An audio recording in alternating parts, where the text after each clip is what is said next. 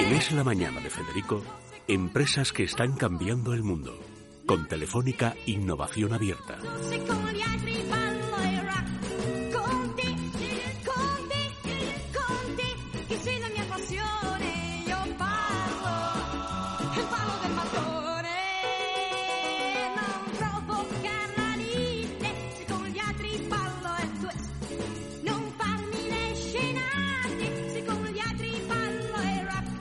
Bueno, vamos a hablar de eso que hemos adelantado, de un concierto en realidad virtual con Miss Cafeína, pero que no es un colocón, que es una cosa real.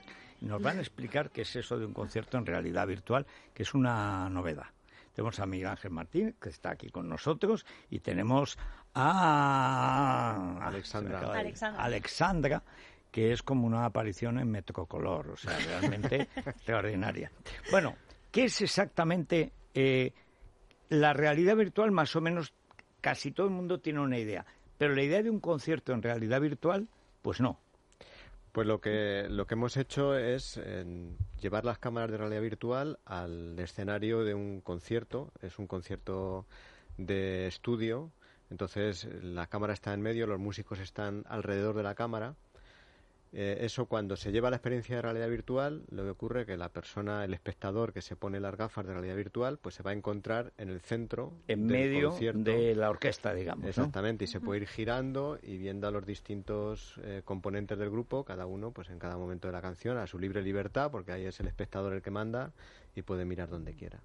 Bueno, eh, técnicamente esto cómo se ha conseguido porque uno siempre piensa que enfoca algo que ya ha sido enfocado por una lente. Es decir, que tiene este margen, un margen más amplio y tal. Pero claro, la idea de una, de una visión circular es como, como que no nos cabe en la cabeza, ¿no? Sí, realmente es lo que aporta el vídeo en realidad virtual. Se graba con diferentes cámaras, cada una mirando hacia un sitio, y luego eh, se cose ese vídeo y se crea un vídeo esférico donde el espectador va a estar en el centro. En, hay también otros tipos de cámaras que también utilizamos que en lugar de dar los 360 grados el giro completo, pues solo muestran 180, la, mitad. Por ejemplo, si es una cámara que está pegada a una pared, no tiene ningún sentido enseñar eh, lo que está detrás. En este concierto, por ejemplo, vamos a tener una cámara de 360 grados en el centro del grupo y varias cámaras de 180 en, la parte exterior. Si alguien quiere ver mejor al batería desde la parte de atrás de la batería, pues lo puede hacer, o ver al bajista o al... Y, y eso se hace con... En las gafas, pues tiene una serie de controles el espectador y puede decidir dónde mira y desde qué cámara.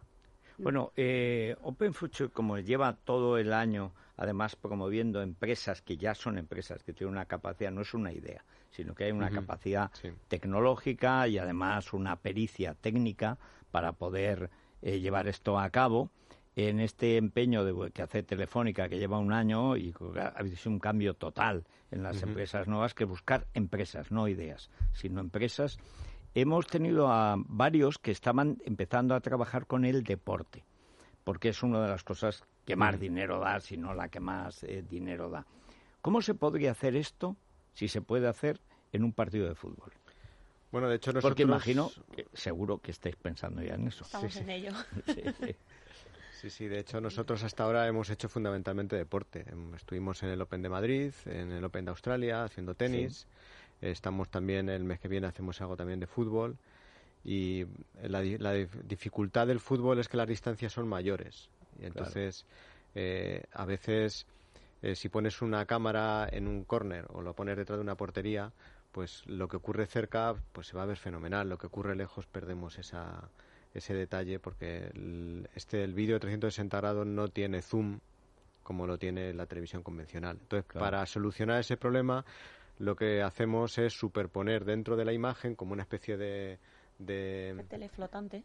Sí, Una, una pantalla gigante de televisión flotando en el aire donde se puede ver la señal de televisión con lo cual no te pierdes los primeros planos, las repeticiones o cualquier eh, cuestión de detalle, imagen de detalle que el 360 no lo puede dar. Bueno, ¿y cuánto, cuántos años faltan para que veamos esto? Ese fútbol que ya no va a volver locos, o sea, porque claro, ya con todo esto encima flotante, o sea, ya no sé. ¿Cuánto tiempo?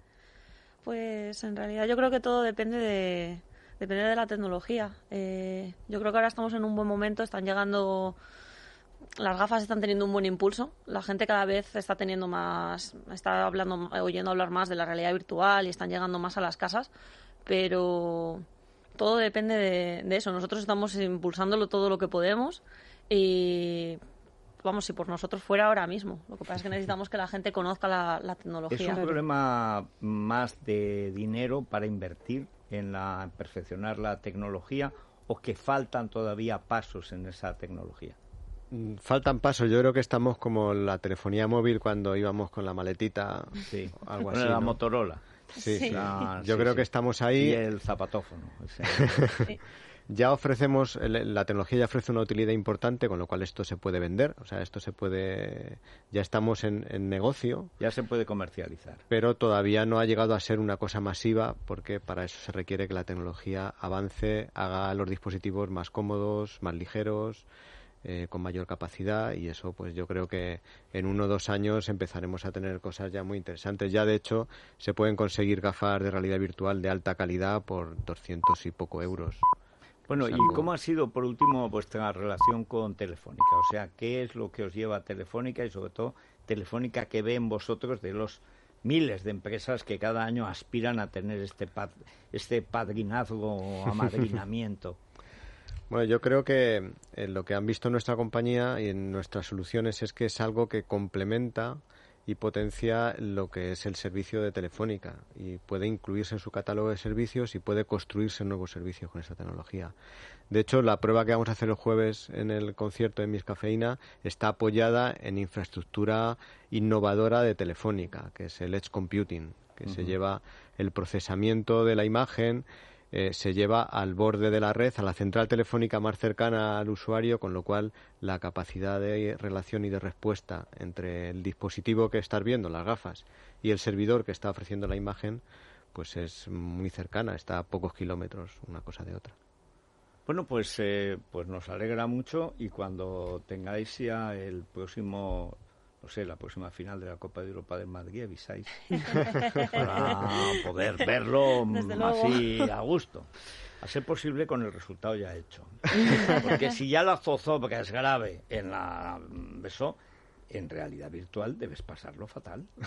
Es un penalti que no sabes lo que va a pasar, palpitaciones, será un problema médico casi.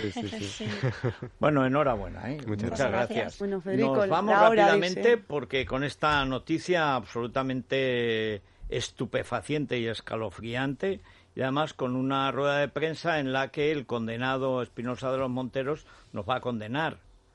Nos va a condenar a que mande la izquierda en la Comunidad de Madrid como no los condene pronto a Bascal, estos condenan a España a mirarle, en fin. Hasta mañana.